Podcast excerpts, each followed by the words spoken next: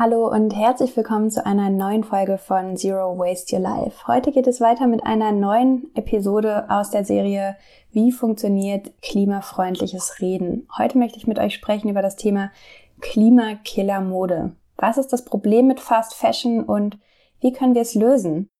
Unser Kleiderschrank beeinflusst das Klima. Jede Unterhose, jede Socke, jeder Pullover, jede Leggings alles, das wir kaufen, verbraucht Ressourcen, nämlich Energie, Rohstoffe, Wasser und Arbeitskraft. Jede Kaufentscheidung ist deshalb auch ein Wahlzettel für oder gegen den Klimaschutz. Das Problem von Mode als Klimakiller ist komplex. Es reicht von der Textilproduktion über den Transport bis hin zu unserem Umgang mit Kleidung.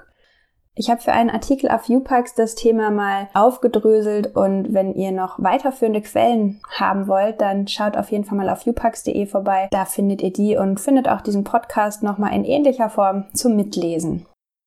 Fangen wir an mit dem Problem. Das Problem Fast Fashion. Nehmen wir als Beispiel die Modekette Zara. 24 neue Kollektionen bringt sie pro Jahr in die Läden. Bei H&M sind es zwischen 12 und 16. Diese schnelllebigen Trends nennt man auch Fast Fashion. Konkurrenz unter den Modeketten befeuert den Preisdruck auf Textilfabriken und steigert letztlich die Arbeitsbelastung der Menschen, die dort unsere Kleidung produzieren. Die Arbeitsbedingungen, vor allem im globalen Süden, sind vielerorts nach wie vor milde ausgedrückt miserabel. Eine repräsentative Umfrage von Greenpeace aus dem Jahr 2015 zeigt, 5,2 Milliarden Kleidungsstücke liegen in den deutschen Schränken. 40 Prozent davon werden selten oder nie getragen. Billige Fast Fashion macht's möglich. Und am Verhältnis der Deutschen zum Kleiderkauf hat sich seit diesen Jahren wenig geändert. Auch 2019, das hat eine Studie gezeigt, hat jeder Mensch in Deutschland durchschnittlich 56 neue Kleidungsstücke gekauft. Das heißt, on top auf die Dinge, die wir ohnehin schon im Kleiderschrank haben. Und die Frage, die sich da stellt, ist, muss das eigentlich sein? Denn Textilproduktion ist ein großer Ressourcenfresser. Unsere Kleidung besteht hauptsächlich aus zwei Rohstoffen. Baumwolle und Erdöl. Baumwolle wird angebaut, geerntet, versponnen und gewebt. Vom Feld bis zum T-Shirt verbraucht ein einzelnes T-Shirt rund 2500 Liter Wasser und hat etliche weitere negative Umweltauswirkungen. Aus Erdöl werden synthetische Kunstfasern hergestellt. Diese sogenannten Mikrofasern wie zum Beispiel Polyester oder Nylon, haben zwar einige praktische Eigenschaften, sie sind zum Beispiel schnell trocknen, teils wasserdicht und zugleich atmungsaktiv. Aufgrund ihrer chemischen Zusammensetzung sind sie allerdings auch schwer recycelbar. Beim Waschen während der Produktion und zu Hause geben jene Textilien wie Polyester und Nylon, aus denen mittlerweile ein großer Teil unserer Kleidung besteht, Mikroplastik ab, das auf diesem Weg ins Grundwasser und in Meere gelangen kann wo es dann noch weiter der Umwelt und Tieren schadet. Ergänzt wird dieser ohnehin schon kritische Cocktail oft durch weitere schädliche Stoffe von Pestiziden zur Insektenbekämpfung auf Baumwollfeldern bis zu mehr als 6500 verschiedenen Chemikalien, die bei der sogenannten Textilveredelung zum Einsatz kommen. Und Textilveredelung ist zum Beispiel sowas wie, wir machen, dass die Jeans ausgewaschen aussieht oder ähm, einen bestimmten Druck auf einem Textilstück. Und als wäre das alles nicht genug, auch der Transport unserer Kleidung entlang der Produktionskette und auf dem Weg zu uns verursacht CO2-Emissionen. Die meisten Kleidungsstücke haben bereits eine Weltreise hinter sich und das ist nicht überspitzt gesagt, bevor wir sie kaufen. 50.000 Kilometer hat eine handelsübliche Jeans durchschnittlich von der Produktion bis zum Ladentisch bereits zurückgelegt. Ich finde, das ist einfach unglaublich und so, so schwer vorstellbar. Und das wirkt sich natürlich auch negativ auf unser globales Ökosystem aus. Auf den Tausenden von Transportkilometern wird viel Erdöl verbraucht und große Mengen Kohlendioxid werden in die Atmosphäre gepustet. Die Bekleidung- und Schuhindustrie ist, rechnet man all diese Faktoren ein, für insgesamt acht Prozent des weltweiten CO2-Verbrauchs verantwortlich. Das ist weniger als der CO2-Verbrauch der Fleischproduktion, aber dennoch deutlich mehr als der gesamte Flug- und Schiffsverkehr zusammen, das rechnet die Initiative Fashion Changers vor, die sich für ethisch faire, umweltfreundliche und klimaverträgliche Mode einsetzt. Und damit kommen wir auch zu dem, was ich dir und euch nach all diesen negativen Botschaften und Statistiken noch mit auf den Weg geben möchte, nämlich vier einfache Schritte zu nachhaltigerem Kleidungskonsum. Fest steht, die meisten von uns kaufen zu viele Kleidungsstücke aus Fast Fashion Kollektionen. Das ist schlecht fürs Klima, die Umwelt und die Menschen, die diese Textilien herstellen. Die gute Nachricht ist, es geht auch anders, nämlich ressourcensparend, kostengünstig und trotzdem modisch. Und Tipp Nummer eins ist, ihr habt es euch vielleicht schon gedacht, kaufe weniger. Anstatt dem zwölften Trendteil vom Modediscounter entscheide dich für qualitativ hochwertige, langlebige und zeitlose Kleidungsstücke.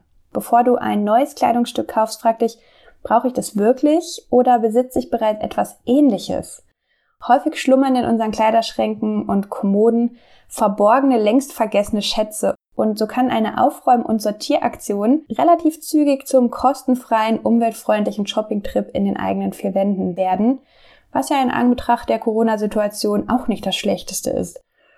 Tipps für einen minimalistischen Kleiderschrank findest du online zum Beispiel unter dem Begriff Capsule Wardrobe. Findet man ganz viele fabelhafte Inspirationen. Und mein Tipp Nummer zwei ist, wenn dein Kleiderschrank es doch nicht hergibt, was du suchst, dann tausche statt kaufe. Gib gut erhaltene Kleidungsstücke, die dir nicht mehr passen oder die du aus anderen Gründen selbst nicht mehr tragen möchtest, weiter. Besonders gut eignet sich dafür eine Kleidertauschparty mit Freundinnen und Freunden. In Zeiten von Corona funktioniert das auch via Videochat mit späterer Übergabe bei einem gemeinsamen Spaziergang oder an der frischen Luft, da bin ich mir ganz sicher. Und vielleicht wird so dein alter Schal zum neuen Lieblingsteil einer anderen und was auf diesem Weg kein neues Zuhause findet, kannst du dann immer noch auf dem Flohmarkt oder auf Online-Plattformen wie eBay Kleinanzeigen oder Kleiderkreisel weiterverkaufen. Mein Tipp Nummer drei ist, aus alt mach neu. Viele von uns verbringen seit den Corona-Maßnahmen deutlich mehr Zeit allein zu Hause als zuvor. Wie wär's da mit einem neuen Hobby?